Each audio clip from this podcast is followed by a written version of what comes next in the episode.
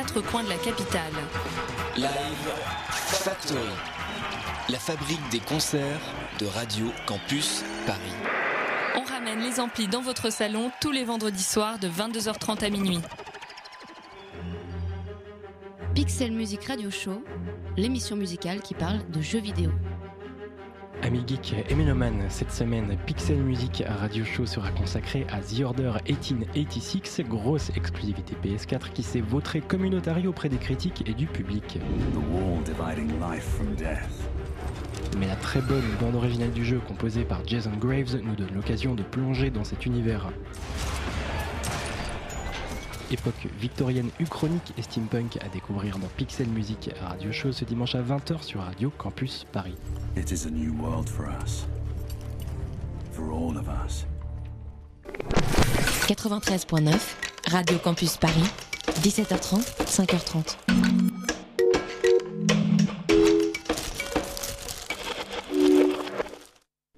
My calculations are correct. When this baby hits 88 miles per hour, you're gonna see some serious shit. You unlock this door with the key of imagination. Beyond it is another dimension. A dimension of sound. A dimension of sight. A dimension of mind. You're moving into a land of both shadow and substance, of things and ideas. You've just crossed over into the Twilight Zone.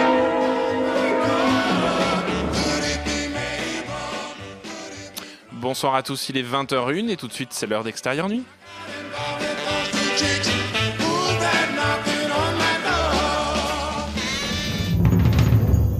How did we end up here? This place is horrible. Smells like balls. We had it all. You were a movie star, remember? Who is this guy? He used to be Birdman. I like that poster. Wrote this adaptation? I did, yeah. And you're directing and starring in your I- adaptation. That's yeah. ambitious. Are you afraid people will say you're doing this play to battle the impression that you're a washed up comic strip character? Absolutely not. That's why 20 years ago I said no to Birdman 4. Bonsoir tout le monde, il est donc 20h et jusqu'à 21h c'est l'heure d'extérieur nuit, l'émission qui fait son cinéma tandis que Monsieur Gray domine le box-office français. Les prétendants de la semaine se font bien timides au programme ce soir donc Inaritu filme un piaf sans Marion Cotillard, Sébastien Bedbédé nous envoie au Groenland, Adam Driver a des problèmes de cœur et on parlera d'un docu sur le hockey sur glace, bah oui, le hockey sur glace. Alors que le monde du cinéma s'est mis sur son 31, l'équipe d'extérieur nuit se voit obligée ce soir de bosser ses classiques avec ce soir une battle César et Oscar qui risque d'en laisser un sur le carreau. Mais ce soir, on parle de l'événement Birdman, auréolé dimanche soir les deux principaux Oscars, meilleur film et meilleur réalisateur. Birdman d'Alejandro González Inarritu arrive en salle aujourd'hui avec un tapis rouge très attendu. Le réalisateur de 21 grammes et d'amour chienne se lance ici dans une comédie en un seul plan séquence sur la dérive mentale et grotesque d'un acteur sur le retour. Ça grince, ça crie et ça s'envoie en l'air avec un casting de luxe, Michael Keaton, Edward Norton, Naomi Watts pour ne citer que. Alors sous fond de free jazz, ça, ça valse et ça s'engueule. Est-ce que c'est bluffant ou est-ce que c'est gonflant? L'équipe d'extérieur Nuit va répondre et c'est Alexander qui va commencer. Euh, ouais, c'est c'est gonflant. Euh, non, mais enfin, c'est- bizarre. Enfin, moi, j'ai j'ai jamais beaucoup, euh, je n'ai jamais été très friand d'Inarritu. Je trouve toujours qu'il y a une sorte bon, d'énergie dans ces films qui euh, en reste un peu au stade de la colère simple. Alors là, c'est bourré de plans séquences, etc. Ce n'est même qu'un seul plan Con- séquence. Oui, oui, enfin, qui, voilà. Enfin, bon, mais qui, enfin, c'est, c'est, c'est vraiment l'impression que c'est au- ça passe au forceps sans arrêt. Et du coup, euh, moi je me demande toujours dans les films d'Inarritu, contre qui ou contre quoi il fait ses films? J'ai l'impression que cette colère, faut bien qu'elle soit dirigée contre quelqu'un. Alors, j'ai l'impression que c'est quelqu'un d'énervé qui fait des films euh, sans arrêt, qui tord tout, qui complique tout. Bon, là, c'est pas très. C'est pas très au niveau du scénario, c'est quand même pas, très compliqué. Mais euh, pourquoi, pour- pourquoi déjà cette forme-là? Pourquoi, filmer comme ça? Et j'ai toujours. Enfin, j'ai quand même. Ce serait une facilité sans doute de dire qu'il fait ça contre son personnage, c'est-à-dire qu'il prend la méthode inverse de son personnage. Lui, c'est quelqu'un qui n'hésite pas à transgresser la frontière entre la vie et la scène, c'est-à-dire il passe sans arrêt des coulisses à la scène, etc. Justement sans, sans, sans, sans couture, quoi, c'est-à-dire euh, tout simplement en liant tout euh, dans, dans un seul geste.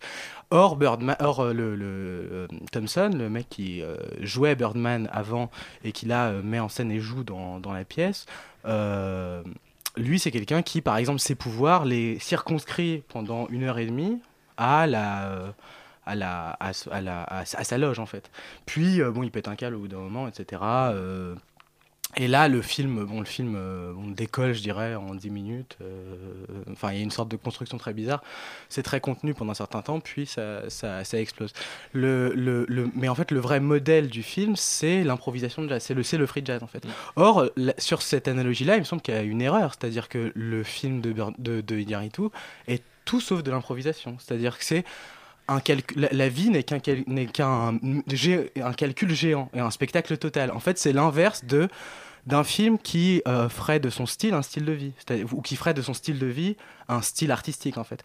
C'est strictement l'inverse, c'est l'affirmation du fait que on ne vit vit qu'à être sans arrêt dans le spectacle, c'est-à-dire à être sans arrêt dans euh, quelque chose d'autre que, la vie en fait. Il y a une sorte de ce que je trouve très agaçant, c'est cette affirmation sans cesse de la supériorité du mode de vie artiste, qui est euh, un refus total de faire coïncider une manière de vivre, c'est une manière de filmer, qui serait une manière de respirer, de passer sans arrêt de la vie à, la scène, etc., avec euh, une manière euh, artiste, mais au contraire, là, quelque chose qui est en plus très flou, c'est-à-dire l'image de l'acteur qui s'envole, de l'acteur qui prend ses aises, de l'acteur qui se libère, euh, autorise tout le flou. Il y a une scène qui est assez charnière à cet égard, c'est la discussion entre Thompson et la critique qui s'apprête à lui dire que sans même voir sa pièce, elle va, euh, elle va Elle écrire un article euh, très peu élogieux. Mais et, et donc, et donc lui, en gros, il dit de toute façon, tu veux pas comprendre. C'est-à-dire qu'en fait, je suis tellement à des années-lumière de ce que tu veux faire. Euh, mon truc est tellement flou en fait, c'est-à-dire qu'il parle de tout dans sa pièce et le film parle de tout. Le film c'est euh, c'est vraiment un film de philosophe des auteurs, une sorte de film de BHL du cinéma. C'est quelqu'un qui parle de à peu près n'importe quoi, n'importe comment et qui dit de façon bon, ma comprendre. liberté est insondable, euh, la haute- les hauteurs sur lesquelles je suis vraiment vous pouvez pas comprendre. C'est beaucoup mieux qu'un film de super-héros. les les super-héros voilà ils se cantonnent aux effets numériques etc. Moi il y a un truc mécanique qui vient du théâtre, qui importe l'énergie de la vie dans le cinéma etc. Bon voilà il y a un truc qu'on ne peut pas comprendre. Enfin et donc ça c'est vraiment tr- très perturbant quoi. Mélissa? Tu... Alors moi je suis un peu plus enthousiaste que Alexander. euh, Ah oui, bah là, c'est pas difficile, hein. c'est pas difficile effectivement. Il y a plein de... Je ferai plein de reproches au film, il c'est clair. Après moi je me suis vraiment laissé emporter par l'énergie du film. Euh, effectivement ce plan séquence et l'utilisation euh, de la musique jazzy euh, donne une énergie au film qui, qui permet effectivement de, de passer de, de, la, de la scène aux coulisses et qui donc on n'a pas raconté ce que, de quoi parlait Birdman mais Birdman c'est c'est l'histoire donc de ce de ce de cet acteur vieillissant qui donc a été euh, connu à l'époque parce qu'il a incarné Birdman donc un super héros mi homme mi oiseau et aujourd'hui a complètement retombé dans l'oubli et pense qu'il va pouvoir renaître sur scène à Broadway dans quelque chose qui serait euh, plus plus C'est la- valorisant pour c'est- sa C'est carrière. l'adaptation d'une- d'une d'une nouvelle de Raymond Carver dans, le, dans la pièce. Oui. Non, mais c'est Voilà, c'est- oui, oui, c'est- oui, cité, dit- dit cité textuellement. euh, très lourdement par. Inaritu qui Mais surligne tout au stabilo. Voilà, il, il- voilà, il y a un côté effectivement surligné euh, dans le fait, rien que dans le fait de prendre Michael Keaton, effectivement, euh, euh, tout le monde en a parlé, mais Michael Keaton, voilà, est un peu retombé dans l'oubli depuis euh, qu'il a fait Batman. Euh, donc, donc ça, voilà, Inaritu, moi, c'est quelqu'un que je j'aime pas son cinéma, donc c'est pour ça que j'ai été agréablement surpris par Birdman parce que tout d'un coup, je me suis, je me suis sentie vraiment prise dedans parce qu'il y, y a vraiment pas la possibilité d'en échapper en fait. C'est-à-dire que hum, le- tout le, tout, tu te demandais contre quoi se battait Inaritu. Inaritu euh, ne cache absolument pas son dédain euh, des, des films de super-héros. Dit d'ailleurs que les blockbusters aujourd'hui super-héros tuent le cinéma. Euh, là où c'est un peu l'hôpital qui se fout de la charité, Ah c'est qu'il il prend quand même un, un- un casting qui est composé d'Emma Stone, qui est dans la saga Spider-Man, qui est composé d'Edward Norton, qui a fait Hulk, et donc Michael Keaton, qui a fait Batman, et qui sont des gens qui, qui, ne, re- qui ne renient pas du tout d'avoir d'avoir fait ce genre de choses. Et, euh, et, et d'opposer tout le temps Hollywood et Broadway, euh, comme quoi euh, et, oh, Hollywood serait quelque, Broadway serait quelque chose de plus gratifiant, alors qu'à Hollywood, il y a- à Broadway, il y a les mêmes merdes qu'à. Hollywood. Spider-Man est à Broadway d'ailleurs Mm. aujourd'hui en, merde. en- en comédie musicale. Donc ça, je le trouve vraiment pas très fin.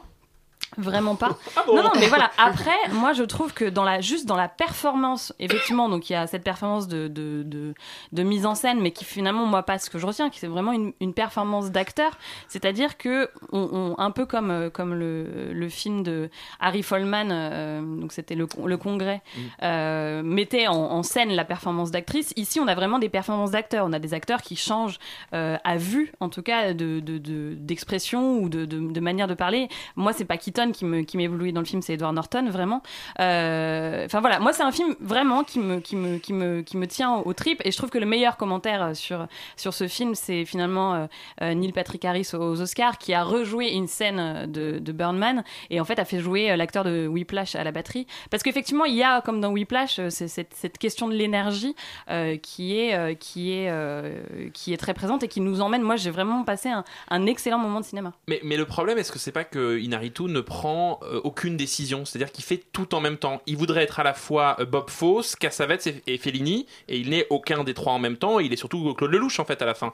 C'est-à-dire qu'à un moment, je, je- moi j'ai vu le film plusieurs fois, donc bah, par pur, euh, c'est-à-dire que le film fait énigme. C'est-à-dire je ne comprends pas ce film, je ne comprends pas ce que Inaritu raconte, je comprends pas où il veut m'emmener, à quel moment le film m'attrape, me lâche. J'ai juste, en fait, je me suis fait cette réflexion en, en revoyant le film cet après-midi. Je me suis dit, ça doit donc être ça, un concert de Jean-Michel Jarre. C'est-à-dire que ça, ça devrait être cool, ça devrait être beau, s'il y a des effets, je vois ce que ça veut dire, et en même temps, c'est pas pour moi. C'est-à-dire que il y a, il une, en fait, il y a presque une ringardise dans le film, une manière d'aller chercher des choses, d'aller piocher. C'est un peu l'auberge espagnole, c'est-à-dire que vous y amenez tout ce que vous voulez. Moi, il y a par exemple un truc qui m'agace dans le film, c'est que ça démarre, donc on est dans une réalité qui est potentiellement mystique, potentiellement magique. Ça, c'est ce que je déteste puisque le film ne répond pas à ça. Mais surtout qu'on cite des gens qui existent. Donc George Clooney, euh, Woody Harrelson, on donne des noms. Donc je me dis, ok, il y va, il est dans la, dans la, dans le- dans la farce très crue sur Hollywood d'aujourd'hui. Sauf que tous les personnages importants ne portent pas leur nom de d'acteur. Donc en fait, il a les deux en même temps. Et pour moi, c'est un film tiède au final. Ça devrait être un film, c'est un film qui, à chaque fois qu'il pourrait prendre un risque, contourne le risque et fait un, un tour d'esbrouf. En fait, c'est un film Sylvain Mirouf pour moi. Louise. Alors, euh, il me semble, moi, que l'important dans le film, c'est euh, la question de, de produire. Donc, euh, on produit soit un spectacle, soit un discours, soit une critique. De se produire aussi et de se représenter, donc sur une Est-ce scène. que se reproduire, c'est important Pardon. Oui, non, mais alors, c'est aussi la question dans le film, je pense, à certains égards. Mais Mm. toujours est-il que la question de se produire et de se représenter, donc sur une scène pour euh, Michael Keaton, qui joue donc Rig- un Mm. personnage qui s'appelle euh, Regan Thompson, euh, et de se représenter sur une scène, quitte à payer pour ça, parce qu'à un moment, le, le personnage dit que c'est lui qui a produit Mm. le le- le- La pièce. la pièce et que ça lui coûte les yeux de la tête et qu'il est, euh, il est endetté. Et euh, est-ce que cette production ou cette reproduction peut rapporter. Soit de l'argent, soit des spectateurs, soit une réputation et, euh, et voilà, donc la, la- question c'est qu'est-ce qu'on récolte après avoir, euh, après, après avoir essayé de se, de se produire comme ça? Et en fait, il me semble que la mise en scène, elle relaie la question de façon très immédiate et très directe, euh, presque trop d'ailleurs. Enfin, moi, j'ai plutôt apprécié le film, mais je le trouve beaucoup trop littéral. Et donc la, mise en scène, c'est ce que je disais, elle relaie la question de la, question de façon très immédiate, en donnant accès d'une part au lieu de la représentation et à ses coulisses, donc le théâtre, dont on voit tout, la scène, le, le, le, ta- le- pas le tapis, pardon, le, parterre de spectateurs Mhm. et, et, euh, et Et les, les coulisses. coulisses. Et puis d'autre part, euh, il donne accès quand même à la conscience de Reagan, qui est, euh, qui est en fait le lieu de sa propre représentation. Parce que ce qu'on n'a pas, j'ai l'impression, pas tellement dit, c'est que en fait, on a euh, en permanence accès à la conscience de Reagan par le discours euh, d'un Birdman un peu fantasmé euh, par la conscience de Reagan. Euh, voilà, c'est- c'est- il est schizophrène, c'est-à-dire que. euh, Et en même il- temps, le film, ne ré- le film vous dit aussi qu'il est peut-être véritablement Birdman. Il y a une espèce Oui, de... il y a- une Là, je pense ambivalence, que vraiment mais- le film est unilatéral là-dessus, c'est que c'est vraiment une projection mentale, c'est un paysage mental du, du- de l'acteur. Je- Enfin, il y a un moment où il s'envole et on, on le voit arriver en taxi euh, à poil euh, dans, le- dans le théâtre. Enfin, je veux dire, on, c'est clairement. le, le film ne rép- pour moi, enfin, le film ne, ne- ne répond jamais à la question. Pour moi, si. Non, mais il n'y a pas de réponse. Il n'y a pas un moment où le film vous dit il n'existe pas. C'est que à chaque fois, on laisse le blanc, euh, la séquence dans sa loge Oh. où il défonce tout. On ne sait pas si c'est. Moi, ça me semble quand même assez clair. Je suis assez d'accord avec David sur le fait que c'est ça n'est qu'un ça n'est qu'une euh, une émanation de sa Mhm. de, de son imagination. Euh, là où je te rejoindrais, c'est euh, Renan, c'est sur euh, la, la, la fausse critique faite à Hollywood, à mon, à mon sens, qui est en fait beaucoup trop tiède. À un moment, il, il perd son nez. Le personnage perd son nez à un moment pour une raison, voilà qu'on va pas dévoiler là. Et, et Zach Galifianakis dit c'est pas grave, on va appeler le tout bip de Meg Ryan, il va te le refaire. Et en fait, je pense que la critique d'Hollywood qui, qu'il essaie, de- que Kenyaritu essaie de faire, reste beaucoup trop, beaucoup trop fade en fait. C'est peut-être ça qu'on pourrait reprocher majoritairement au film, je pense. David. Oui, bah, j'ai pas du tout vu euh, la même chose. C'est-à-dire que moi aussi, j'ai vu le film plusieurs fois et effectivement, la première fois, j'ai, été assez agréable- agréablement surpris. Mais comme je me serais laissé, tout en voyant tout le vulgaire et le grotesque du film, euh, c'est pas, pas quelque chose qui m'a déplu et j'ai eu envie d'y revenir parce que je sentais qu'il y avait quelque chose de plus. Euh, effectivement, euh, ok, il y a, enfin voilà, il y a une critique d'Hollywood. Finalement, le, pitch c'est assez simple. C'est un type qui est euh, un kéké d'Hollywood, enfin un mec qui n'est pas un intellectuel, qui veut être adoubé par l'intelligence new-yorkaise et euh, gagner des deux côtés euh, de la côte ouest et de la côte est. Euh, point, avec toute la maladresse qu'il qui, qui peut avoir, etc. Mais sans, à- au risque de paraître pompeux, il y a une phrase de Racine qui dit que. Ça y est. Mais c'est une phrase qui est contenue dans Sans Soleil de Chris Marker, donc elle a quand même un, un retentissement cinématographique Chris Marker Racine, on y va. qui dit que l'éloignement des, des pays répare en quelque sorte le- la trop grande proximité des temps. Et pour moi, c'est une phrase qui résume assez bien la problématique d'Inaritu, qui est, euh, c'est assez surprenant de voir ce, ce cinéaste faire un huis clos et surtout de faire un film qui ne contient pas de coupe, sachant que c'est vraiment un cinéaste de l'éclatement euh, spatial, c'est-à-dire où, euh, où des, des, des histoires se passent à différents, différents. Au Du départ, c'était au Mexique, et puis ça n'a pas, ça n'a cessé d'être en expansion. Et euh, avec cette idée que justement cette, cette trop grande contiguïté des temps, cette contemporanéité oblige les, les histoires parallèles à se, à se chevaucher, à se superposer, comme cette balle perdue dans Babel qui euh, Mhm. voilà frappait deux histoires en même temps. Euh, et justement, euh, on, est plus, on, voyage beaucoup plus vite, on communique beaucoup plus facilement et on communique au sens de la communication verbale, mais aussi au sens de tout communique. On n'est pas à la même, encore plus qu'à l'époque de Racine, encore plus qu'à l'époque de Chris Marker. Et justement, qu'est-ce qui reste à ce cinéaste dans une époque où justement tout est tout n'est, enfin tout est intriqué en fait, où finalement euh, les, les coordonnées spatio-temporelles n'existent plus et ne- n'en forment plus qu'une seule. Pour moi, c'est la, c'est la, c'est la raison pour laquelle, euh, justement, c'est c'est la raison de cette espèce de repliement de l'espace, euh, cet espace, euh, comment dire, cette, euh, ce théâtre new-yorkais, euh, qui, pour moi, c'est un peu le- le- le- l'hôtel Overlook de Shining. D'ailleurs, euh, bah, on pense, à la moquette. Oui, il y a, il y a la même moquette, effectivement, mais c'est surtout dans l'idée que, dans l'idée que finalement, on, on fait une espèce de tour de train fantôme euh, et que. Et qu'en fait finalement on est justement comme comme espace et temps se confondent on n'est pas en train de suivre des coordonnées géographiques avec l'idée de faire un plan séquence mais en fait on est dans une durée dans une continuité et que du coup euh, la coupe la coupe n'a même pas de sens parce que la coupe chez Inaritu n'est jamais une coupe d'ellipse mais une coupe de changement de lieu et sachant que les lieux la première la- le premier son qu'on entend dans le film c'est Skype c'est euh, le, le- le fameux son de Skype sur le sur le Oui, Mac c'est- la batterie, euh, mais le son. c'est de- la batterie, mais je veux dire, voilà, le son euh, intradiégétique qu'on Mm. entend, c'est celui-ci. Et euh, le film va être scandé par des références à Facebook, à Twitter, à, la, viralité, à la vitesse à laquelle l'information communique. Et justement, je, trouve que le film est vraiment une. Le film me fait penser à Interstellar sur ce, sur ce point de vue et ça ne m'étonne pas que les gens qui n'aiment pas Interstellar n'aiment pas du film parce que pour moi c'est un peu la même c'est un peu la même problématique c'est-à-dire que euh, Interstellar était aussi un film qui parlait de l'éloignement des espaces et de la trop grande euh, communication des temps et justement de, de ce que ça pouvait contenir de, de, dramatique.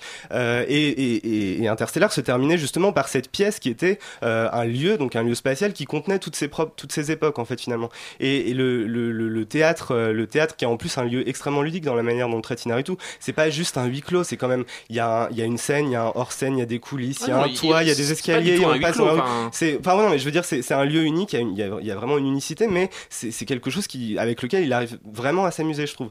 Et hum, et en fait, voilà, c'est euh, euh, Cuaron qui, a- qui, qui avait, euh, avec Gravity, je trouve, euh, transformé un film en une espèce de Space Mountain, c'est-à-dire vraiment qu'il y avait une, une vraie réflexion. Euh, J'aimais pas Gravity, mais c'était pour moi du véritable cinéma attraction. Là, je trouve qu'on n'est pas dans Space Mountain, on est plus dans le train fantôme, mais je trouve que le, le gros texte de, ce- de ce film n'est pas. euh, je trouve que ça sert même à rien de de- d'évaluer la, la pertinence de sa critique sur Hollywood, sur Broadway, etc.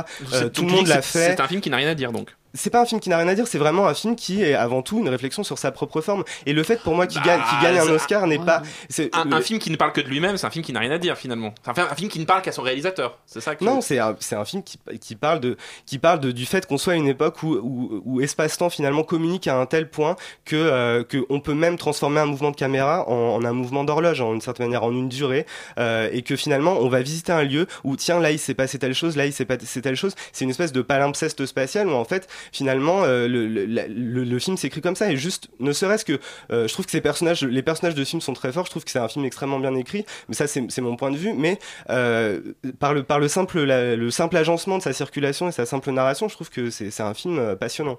Ça s'appelle Birdman, c'est donc en salle aujourd'hui. Évidemment, l'équipe d'Extraordinaire n'est pas d'accord, mais ça, c'est ce qui fait les grands films. Mais les super-héros, il n'y en a pas qu'aux États-Unis. Il y en a aussi en France. Et ça tombe bien parce que Perrine, tu as lu un livre qui nous rappelle qu'il y a aussi des super-héros français. Cocorico. Cocorico. Eh oui, Cocorico, exactement. Un...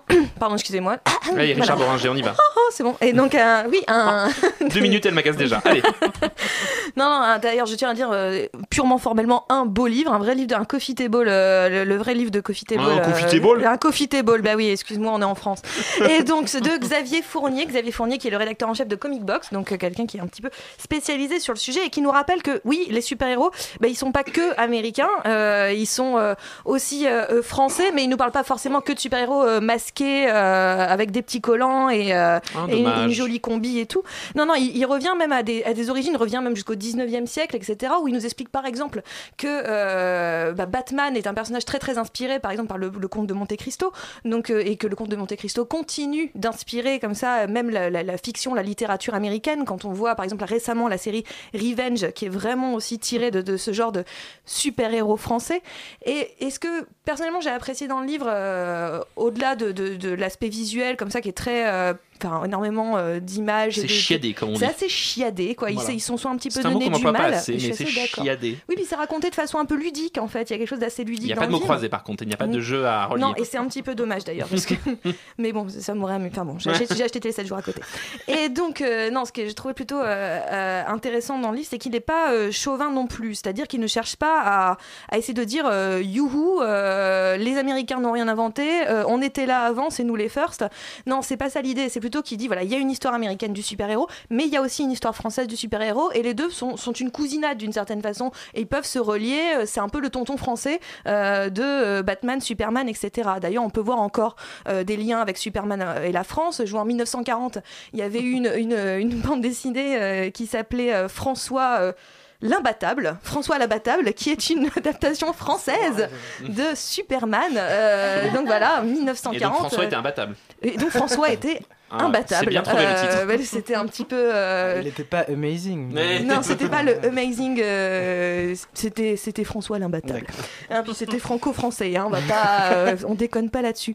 Mais euh, Le livre va également du côté des parodies, Super Dupont, le concombre masqué, toutes les choses qu'on a créées, la, la- la- la manière dont les Français s'amusent à jouer avec la figure de, du super-héros notamment. Bah, exactement, mais en plus, euh, notamment la parodie, mais aussi ce qui est récent, c'est-à-dire qu'il n'a pas peur de dire que voilà, il n'est pas dans le, dans le, absolument dans le sérieux euh, de dire voilà le super-héros avec le- la, la figure, euh, je sais pas comment dire, euh, Canonique. canonique, voilà c'est le mot exactement, la figure canonique du super-héros.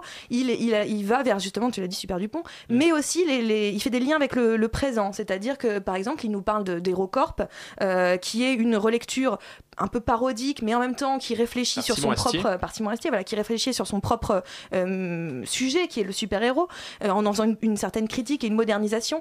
Et aussi, il parle, par exemple, de comment ça s'appelle, de la Oui, non, parce que je l'ai noté, mais la BD Les Sentinelles de Xavier euh, d'Horizon, qui est euh, pour le coup aussi une, une, une- voilà, une, une réflexion sur le super-héros, mais par une relecture de l'histoire. C'est-à-dire que pour lui, le français doit aussi, le super-héros français doit repasser par sa propre histoire pour se réinventer. Et je pense que c'est un vrai euh, sujet, enfin un vrai livre en tout cas très très intéressant. Faudra qu'il rajoute une page sur Vincent n'a pas d'écaille. Exactement, dont vous parlez la semaine dernière. Perrine a lu un livre pour vous, elle a fait cet effort-là, donc vous êtes il y obligé. Elle a de regardé mots. les images. Il avait regardé les images. Ça Il s'appelle comment. Perrine? Ça s'appelle Super-héros, une histoire française. Et c'est édité chez Euh, Eugene et Moudjine. Merci Perrine. Mais il n'y a pas que les super-héros dans la vie, il y a aussi les super-vilains. Et ça, David, c'est ton rayon. Il paraît que Fantomas est de retour. Exactement, et j'y pensais en, en, en- en écoutant Perrine euh, Ah, qui parlait de. toi Oui, j'écoutais Perrine, salaud. sûr. qui parlait de cousinage entre les, les Américains et les Français. Cousinade, elle a dit même. Cousinade. C'est une grande réunion, moi j'aime bien, ça fait des câlins. Euh, C'est une pintade et une cousine en même temps. Picard, ouais. Qui, enfin voilà, sans, sans, où il n'était pas question de chercher à concurrencer les Américains, mais euh, justement cette euh, nouvelle édition des aventures de Fantomas en BD euh, nous rappelle très justement que en fait, eh ben, les super-héros, c'est euh, les Français qui les ont inventés, hein, parce qu'on n'a peut-être pas de pétrole en France, mais on a des idées. Et Michel Alors, il y a Sardou, plus- bonsoir Je On a eu le pas, point- je vole On a eu un point racine, on a un point sardou. Moi j'aime il, y a soirée. plus de 100 ans sous les traits donc de- du fameux Fantomas Mm. qui en fait se rachète un peu ici ses lettres de noblesse parce qu'on a un peu on a un peu gardé de Fantomas que la version des fameux films dans lesquels il conduit André une déesse. Hunebelle. voilà exactement. Dans lesquels il va conduire une déesse volante avec un affreux masque bleu. Et euh, voilà très bien. Je fais Toi, tu fais super bien et, euh, et pour preuve, pour preuve de cette paternité, c'est que euh, le premier super-héros américain, je crois que c'est en 1936, qui paraît des, des années, quelques années avant Batman et avant Superman, s'appelle The Phantom et qui là, euh, il reprend trait pour trait les, les, les caractéristiques de Fantomas. Euh, voilà, c'est une BD. de Olivier Boquet C'est et dégueulasse que Julie. j'ai pris la BD. C'est Perrine qui aurait dû prendre la BD, ça faisait trop de. Pardon.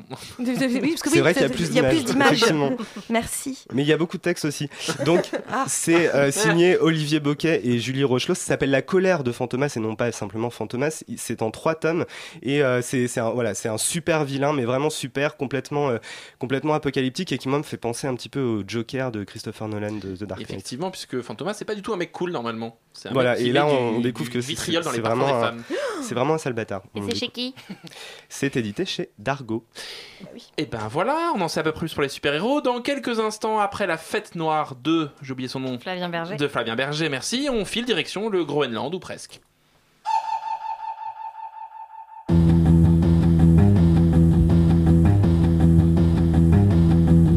Je me plonge à l'envers, attiré par l'extase.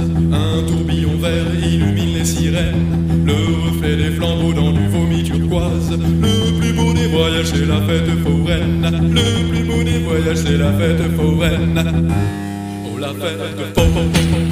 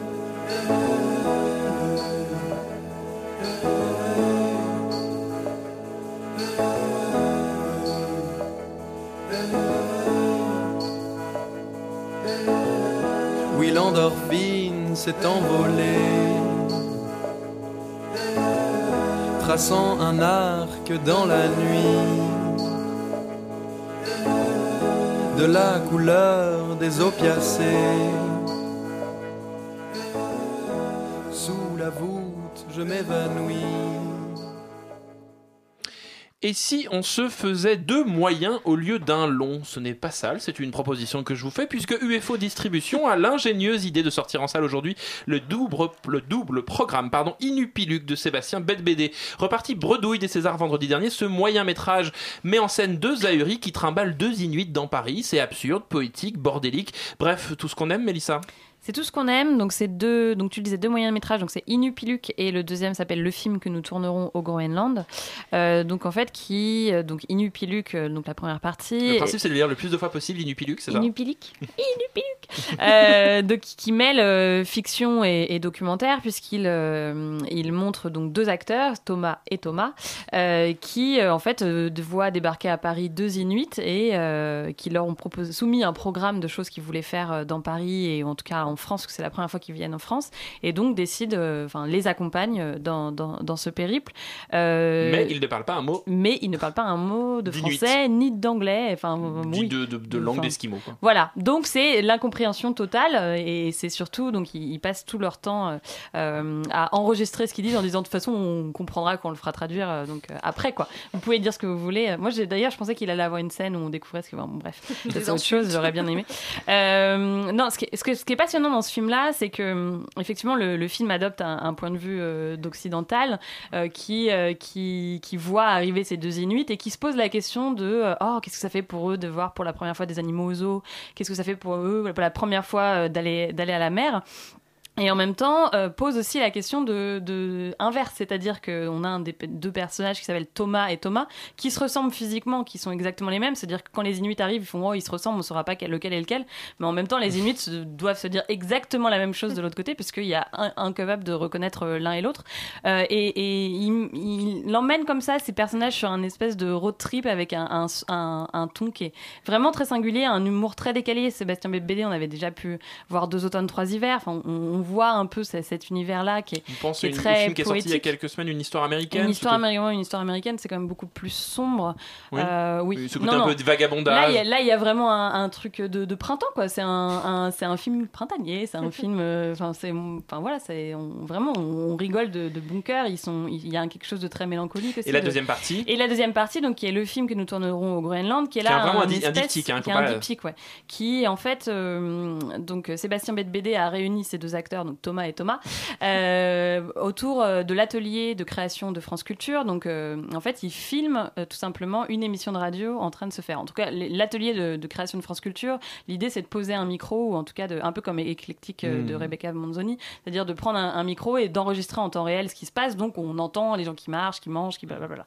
Et là, en fait, on leur a proposé de imaginer la suite d'Inupiluc. Et donc l'émission enregistre comme ça des discussions au resto. Passionnante. Et qui- mais en même temps, c'est passionnant parce que c'est vraiment la création pure. Donc c'est donc Sébastien Bébédé qui demande à ses acteurs imaginez ce que pourrait arriver à vos deux personnages si on faisait l'inverse, c'est-à-dire qu'ils partaient au Groenland. Et donc c'est plein d'idées comme ça. Et c'est vraiment génial parce que il y a, il y a une espèce de fluidité de la parole. Il y a où, où vraiment on voit de la création euh, pure en direct où on se pose des questions à la con. Ce serait trop cool que mon personnage fasse bouffer euh, un bras par un ours et en même temps on n'a pas de budget comme on ferait. Enfin voilà, des, des C'est un peu la nuit américaine cheap. Hein. Exactement, exactement. Et, et- et en même temps, voilà, il, inverse, c'est-à-dire que euh, la, la première partie, on, on voit Inupilux, c'est vraiment de la fiction pure dans lequel s'intègre euh, la partie documentaire parce que ces Inuits ont vraiment donné ce programme-là euh, donc à, ces deux acteurs et ce qu'on voit en fait, c'est vraiment eux qui découvrent pour la première fois des ours, c'est vraiment eux qui découvrent pour la première fois la mer. Là, c'est le contraire, c'est-à-dire qu'on fait croire que c'est un espèce de documentaire, mais en fait, tu sens que c'est un peu scénarisé. J'aime bien ce, passage entre réalité et fiction qui est, qui est hyper mêlé. En tout cas, enfin, moi, je- ça m'a vraiment réjoui ce programme. Louise Euh, je serais pas aussi enthousiaste euh, que Ah bah non Euh, je trouve ça amusant. hein. Je trouve que l'idée est plutôt amusante. Euh, là, en plus, euh, il y a tout un, toute une sorte de programme transmédia euh. Oui, qui, accompagne complète le l'été. film. Parce qu'ils le tournent vraiment. en Qui accompagne Oui, le film c'est parce que dans, dans un mois à peu près, euh, Thomas et Thomas euh, partent au Groenland euh, Et on peut les tourner le film et donc on peut les suivre. Tourner un long métrage, ouais. Euh, ça voilà, donc, comment? euh, Voyage- Voyage à Kulosuka. Voyage à Kulosuka. Voilà, et on un peut voyage à suivre d'ailleurs le, le- leur euh, programme sur, euh, Sur Internet. Facebook, il y a une page ouais. euh, où voilà, euh, il y, a, il y a des petits, il y a des petites des vidéos euh, qui, qui racontent euh, le- leur quotidien jusqu'au voyage. Et puis j'imagine que ça va, ça va se poursuivre après.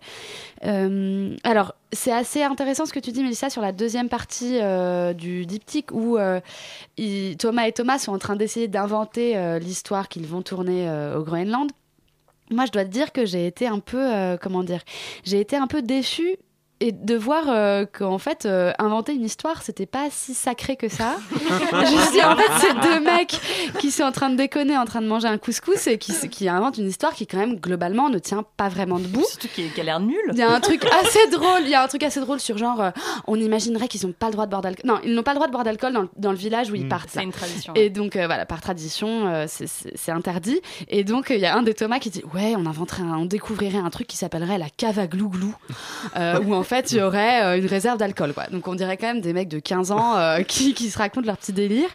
Donc, je trouve ça amusant, mais je trouve pas ça très universel. Et euh, puis, j'en ai un peu ras-le-bol, en fait, de voir des acteurs qui ont la loose et qui, euh, quand ils décident de faire un barbecue, bah, ils flottent. Donc, leurs chipots, elles sont toutes mouillées, toutes molles. Ils sont un peu mous du genou, quoi. Ils sont un peu. C'est indolent, ils se on va laissent- dire. Ils se laissent un peu porter par les événements et on a envie de leur dire on se retire les moufles et puis on y va, quoi. Non, mais ce qui est génial, Mais- c'est que, là Mais où- sinon, sinon c'est c'est amusant à regarder. Un- En fait, c'est un truc, je pense, à regarder, euh, voilà, comme ça, quand on n'a rien fait au travail ou quand on a, ou quand on a envie de glandouiller une demi-heure, quoi. Mais Est-ce qu'on ose l'expression c'est frais? C'est frais. C'est un peu frais comme Ouais, film. c'est super frais. Parce que ça vient du, ça vient du Groenland. Ça vient du Voilà. Groenland, voilà. Non, mais en fait, je pense que ça manque encore un peu de corps et j'ai hâte de voir euh, ce que ça va pouvoir Non, donner une fois qu'on sera là-bas. Moi, ce que j'adore, c'est que autant Burn, Burnman, tu peux imaginer leur processus d'écriture. Ils ont dû se dire, oh putain, on a trouvé l'idée du siècle. Là, on sait qu'on va faire ça, ça. Là, ce que j'adore, c'est justement, c'est c'est comme nous quand on invente des scénarios euh, Géniaux autour de géniaux avec des autour verres. d'un- verre en trop, tu Ou- vois. Enfin, il y a, il y a- il- Un verre en ou- trop ou pas. non, mais je veux dire, enfin, il y a, il y a- justement, ça fait, ça fait plaisir aussi de, de voir ce, ce truc-là Oui, hyper. euh, c'est amusant. Et en plus, je suis sûre que le film ressemblera à ça. Ah bah oui, Je pense que c'est- non mais je pense que c'est pas ouais c'est pas du tout une blague je pense qu'on va vraiment avoir côté un une, peu hulot, une barré. cave euh, On- on Il va y avoir mais- une cave à mais- glouglou, c'est de toute et- non, mais évidence. ce, qui est, ce qui est génial, c'est que Inupilux, ça revient. Enfin, bref, pour finir sur cette Mm. histoire de, de langage euh, qui ne parle pas, c'est que ça revient. euh, je, trouve, je trouve le film assez émouvant parce que ça revient sur des émotions pures. C'est-à-dire qu'à un moment Absolument. donné où, où la, où la langue, euh, est- voilà, qui, qui chez BD est très importante, euh, la question de la langue, la question de faire de l'humour euh, par le langage et pas du tout par le corps. Là, tout d'un coup, c'est, on supprime la langue et qu'est-ce qui reste? C'est, l'émotion, c'est juste des regards, des machins. Enfin voilà, il y a- y, un la truc. tête de ces acteurs Ouais, qui est complètement c'est génial. Il y a un truc très primaire euh, qui, enfin ouais. Bref, ça s'appelle Inupilux, ce film que nous ferons chouette. au Groenland, et c'est plutôt chouette. C'est très chouette. Allez-y pour une fin de soirée, c'est au MK de Beaubourg, ils le disent. D'ailleurs, dans notre film ne sortirait qu'au Quai de Beaubourg. Ouais. Donc allez-y, faites un triomphe au film de euh, Sébastien BD. Après la solitude des nombreux premiers, très beaux premiers longs que l'on avait ardemment défendus à cette table, Saverino Constanzo frappe fort avec Hungry Hearts. Un couple s'aime, ils ont un enfant, mais très vite Madame perd pied et surprotège sa progéniture jusqu'à la folie. Au casting, la, pardon, au casting, la sublime Alba Rohrwacher, sœur d'eux, et le ténébreux Adam Driver, beat de euh, Lena Dunham dans Girls. Ce Hungry Hearts a-t-il du Rosemary's Baby en lui? Élise. Ah non, je vais, je vais laisser Mélissa commencer tout de suite. Non, bah non. Non, non, si, si, si, je te laisse. Mélissa. Ok. C'est une prise de pouvoir des femmes, euh, ce soir, dans l'extérieur. Ça arrive parfois. Et bah alors, pour le coup, si vous voulez rire avec euh, avec euh, Inupiluc. Inupiluc, On l'aura dit plein de fois, ça y est. Vous allez pas voir Hungry Heart euh, si vous allez pas bien, hein, autant vous tirer une balle tout de suite. Euh, Hungry Heart, ça commence comme une comédie romantique, c'est une rencontre complètement improbable dans les toilettes sales d'un restaurant euh, euh, chinois miteux. euh, Donc, Oh, euh, Dunham ces- est pas loin, en- non en- Complètement. entre ces deux personnages, d'ailleurs, le, réalisateur en présentant son film disait qu'il ne pouvait pas tourner son film autre euh, autre part qu'à New York. Effectivement, on, comprend très bien pourquoi. Voilà, il y a ce- ce- cette espèce de, rencontre complètement incongrue et, et euh, qui, qui, amène vers, vers euh, un joli mariage, juste comme ça. Et tout d'un coup, enfin même très rapidement, les choses se dégradent. Se dégradent déjà dans le, dans le corps de son actrice, euh, Alba euh, Rohrwacher. Euh, Rohrwacher. est extrêmement maigre euh, dans le film. Elle fait un peu peur d'ailleurs, et, et- et tout, le, tout le film euh, joue là-dessus. C'est-à-dire que c'est une, une femme qui est euh, complètement obsédée euh, par l'idée de, de la pureté. Et euh, donc ils disent euh, cleanliness et purity. euh, C'est-à-dire que la, la- la- je l'ai noté, mais j'arrive pas à le revoir. Ah oui, la, pure, la propreté absolue et la pureté. J'ai besoin de lunettes. Euh, C'est-à-dire que elle est euh, complètement obsédée. C'est une, une psychose qui est complètement de notre temps. C'est de savoir que on on ne sait pas très bien ce qu'on mange. C'est-à-dire que quand on- enfin, c'est passé par tellement d'étapes qu'on qu'on ne sait pas très bien ce qu'on mange. Et donc cette femme est, est obsédée par l'idée que la nourriture va empoisonner son enfant. Et donc décide de ne le nourrir que de choses extrêmement euh, pures, saines, en tout cas qui revient à, à quelque chose de de, de, De maternelle. de- ouais, de maternelle. Mais, mais et du coup en fait l'enfant ne, ne grandit pas. Voilà, c'est ça la question du film. Et donc, c'est l'opposition entre ce père-là qui voit la folie de sa femme et donc qui décide de, de, de- nourrir son enfant en douce, et elle, de l'autre côté, qui le purifie. Euh, voilà, c'est vraiment un film sur, euh, sur cette, cette obsession, cette psychose de, la pureté et cette tragédie du couple qui était vraiment euh, voilà, extrêmement pure pour le coup et qui tout d'un coup va, va, va dans la folie. Moi, ce que j'aime bien dans ce film-là, c'est vraiment comment il arrive à créer une figure monstrueuse. Tu parlais de Rosemary Baby, c'est parce qu'il fait. C'est ce qui est ce qui est très fort dans ce film-là, c'est que elle- elle- il suffit qu'elle rentre dans une pièce et t'as peur en fait. Tu flippes. Il y a un, il y a un truc très fort. Euh, et puis il joue énormément, euh, même trop d'ailleurs. C'est-à-dire qu'il utilise une lumière verdâtre. Il a un objectif déjà comme ça dans euh, La Dans- solitude dans- des Oui, ouais, mais moins. En fait, euh, vraiment, la solitude, c'était. Il, il, l'ornait vers le giallo. Là, c'est vraiment sur le, le truc euh, très euh, claustrophobique. J'ai un seul. Moi, juste la chose qui me- qui m'en gêne dans ce film-là, c'est que le point de vue est, est strictement masculin et que finalement, le, le point de vue féminin est un peu à la trappe. Et je trouve que euh, autant ce personnage, il en fait quelque chose d'extrêmement monstrueux, autant euh, j'aurais aimé voir l'inverse. C'est-à-dire que il- il- très, très tardivement, en fait, il, ren- il renverse un petit peu le point de vue. Et, et ça. Il y a presque. un- Enfin, il y a vraiment un truc dérangeant. C'est-à-dire que cette femme, on comprend aussi pourquoi elle fait ça. Louise. Euh, alors, je suis tout à fait d'accord avec ce que dit Mélissa. Euh, c'est effectivement pas un film à conseiller quand on va pas très fort ou quand on vient juste d'avoir un enfant. Vous auriez pu me le dire avant que j'y aille voilà. aujourd'hui. Merci. Merci. C'est pas, c'est ça. Viens pas gros un enfant, capital karma avant d'y aller. Euh, ça oui, exactement. Enfin, un gros capital karma. D'ailleurs, c'est très bien que tu parles du karma. Ou alors tu sais que tu vas avoir un Euh, câlin en rentrant. quoi. Voilà, non, c'est vraiment pas très amusant à voir, mais ça reste néanmoins un très beau film. Euh, moi, j'ai l'impression que ce personnage de Mina, en fait, euh, est guidé par une idée profondément euh, judéo-chrétienne, en fait, selon laquelle euh, la privation, en l'occurrence là, c'est la privation de la nourriture, euh, apportera le salut. Et euh, cette privation, elle trouve sa justification euh, dans euh, la religion mono- monothéiste. Euh, Il y a le carême, le ramadan, qui Mhm. pour voilà tout- toutes ces fêtes de jeûne. Mais euh, pour elle, De jeûne. de jeûne. Euh, pour elle, de c'est jeûne, pour de elle, jeûne. pour elle, c'est une autre forme de croyance qui prend le dessus, parce que il n'est pas du tout question de religion dans le film, si ce Ah, n'est la religion, euh, la religion euh, New Age, quoi.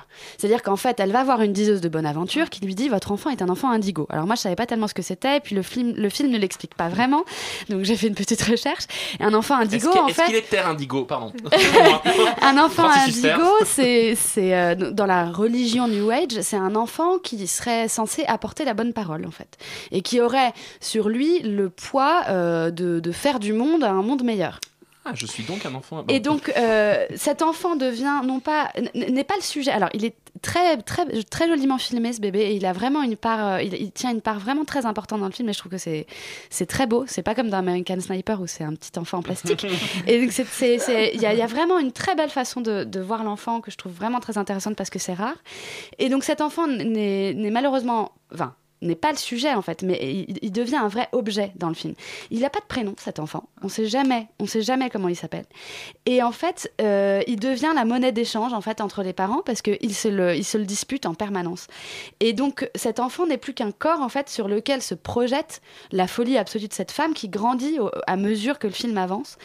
Et, euh, et au fond, qu'est-ce qu'elle fait cette femme? Elle tend à faire des besoins vitaux de cet enfant et du corps de cet enfant une pure abstraction. Et ça que je trouve très beau, c'est-à-dire que elle dit qu'elle le protège, mais en fait, elle le fait disparaître. C'est-à-dire qu'à force de le, l'amaigrir et de l'affamer, elle fait disparaître son enveloppe corporelle qui se réduit euh, au fur et à mesure.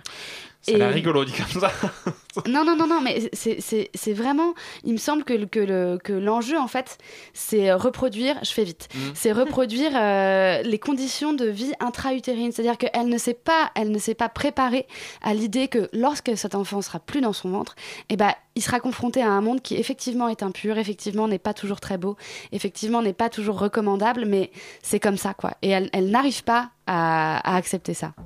Elle s'est peut-être décidée à parler maintenant, Élise, alors mais c'est très bien. Maintenant, maintenant, j'ai mis mes idées dans l'ordre. C'est très beau ce que tu disais, Louise, sur euh, la question de la, de disparition. D'ailleurs, c'était ma transition parce que moi, j'ai, complètement, euh, complètement été séduite par La solitude des nombres premiers, euh, qui est sorti il y a quelques années, qui était un film incroyable dans lequel Alba Rohrwacher, justement, jouait le rôle d'une jeune femme qui était en échec total de l'incarnation de sa personne, qui était dans l'échec de, de l'incarnation féminine. De- elle était pareil, c'était un personnage qui était atteint d'anorexie.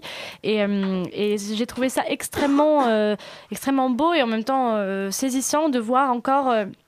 ce corps à l'écran, finalement, s'enfler d'amour, mais réellement, il y a une espèce de, de, de moment où, voilà, il y a la plénitude de la grossesse qui est le moment où finalement elle occupe le plus de place à l'écran, et il y a le moment d'après qui est, qui est la disparition et qui est pour moi une, euh, qui est vraiment une, une, sœur jumelle du personnage qu'elle jouait dans La solitude des nombres premiers, sauf qu'au lieu d'être dans son échec amoureux, euh, d'ailleurs hétéro, euh, c'était aussi l'une des problématiques du précédent film, là, elle est dans l'échec d'être, de n'être jamais à la hauteur de sa vocation maternelle. Et, je trouve effectivement que ce que disait Louise, et c'est très bien que tu précises ces histoires de New Age, parce que je voulais y revenir, il y a une dimension complètement fanatique dans le film, mais qui ne se revendique de rien. C'est-à-dire qu'effectivement, à un moment donné, il y a mention d'indigo. Il y a mention du euh, ah, peut-être que notre enfant est le Christ revenu et c'est un peu drôle.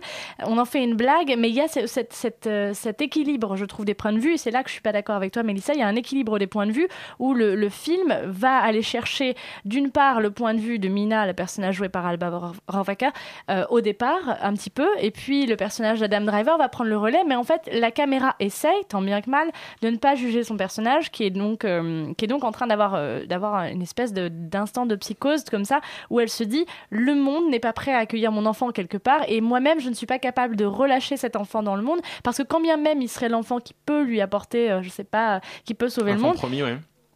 Eh bien, ce n'est pas possible. euh, Il n'est pas en état de le recevoir. Et d'ailleurs, il y a toute une problématique autour de ça, avec la couveuse, avec le fait qu'elle ne sorte plus de chez elle, etc. Et en fait, la disparition progressive du corps de, la mère, et en fait, elle, est, totalement euh.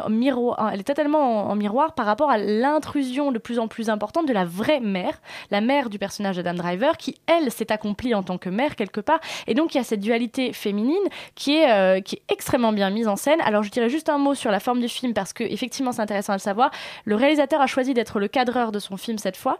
Euh, c'est pour ça qu'il y a une grande différence de forme avec la solitude des nombres premiers qui empruntait beaucoup au giallo. Là, il y a une tentative, il y a beaucoup d'imperfections, c'est quelque chose qui revendique. Moi, je trouve que le montage et l'image, franchement, rendent pas service au film. Et pourtant, j'adore vraiment euh, ce qui s'y passe.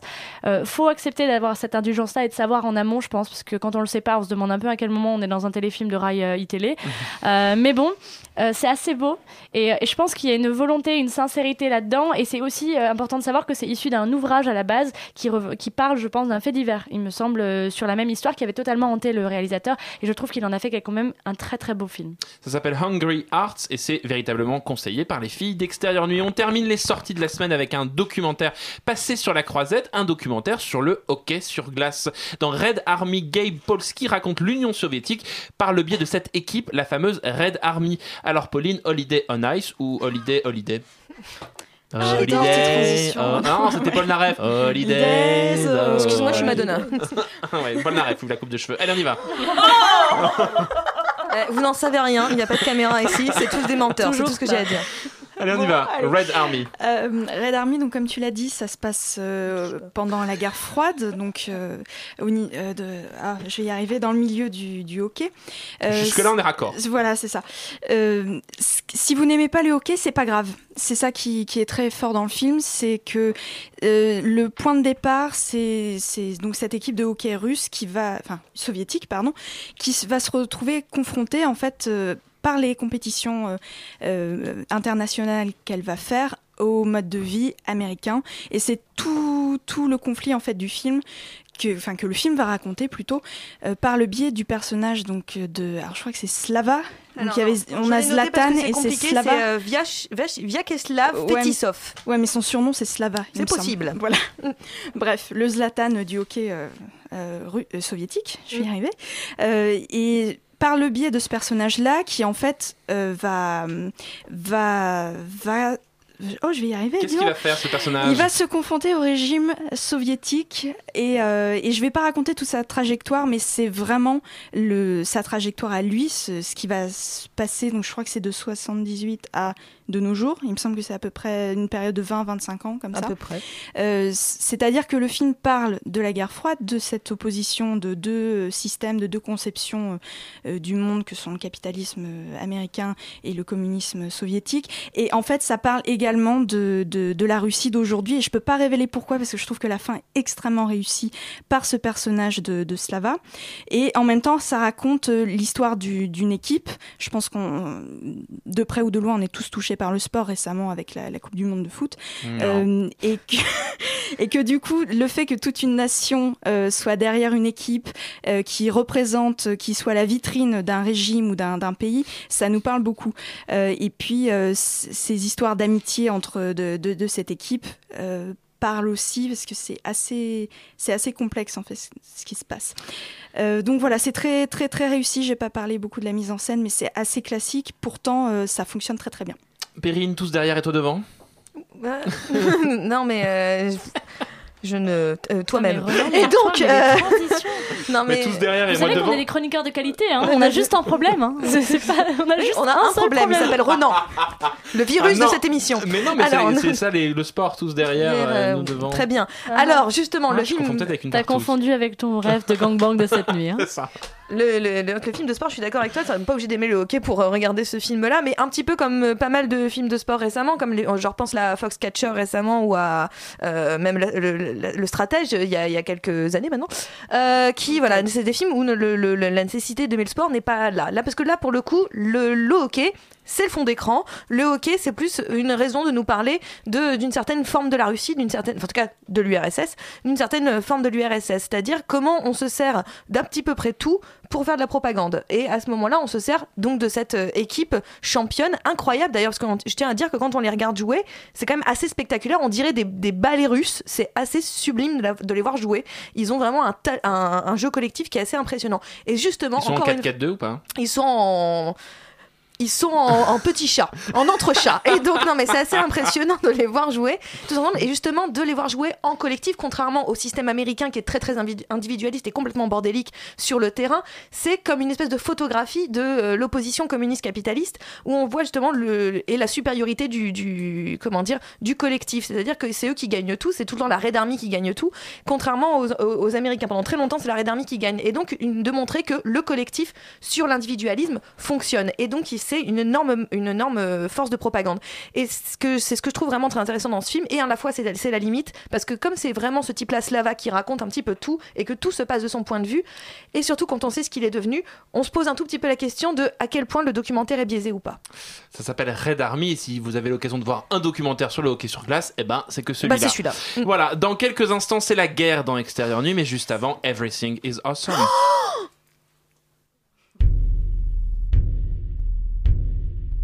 Everything is awesome.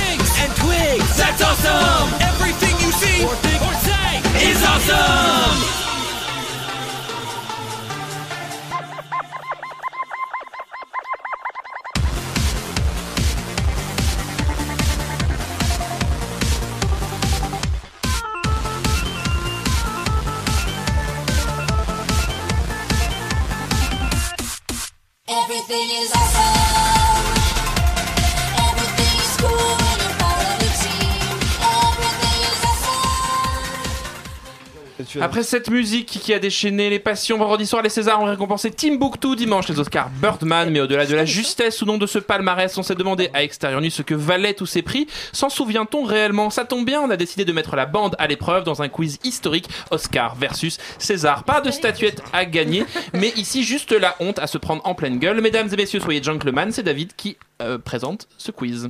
Exactement. Et pour ce quiz, nous allons former deux équipes. Une équipe César, que je déterminerai de manière complètement arbitraire Oh non. à ma gauche. Oh non, non, non, non, non, c'est bon, c'est bon, c'est bon, bon, Composée de Louise, Élise et Mélissa, une équipe Oscar composée de. Pauline, Alexander et. Perrine. Et moi, je me touche au milieu, voilà.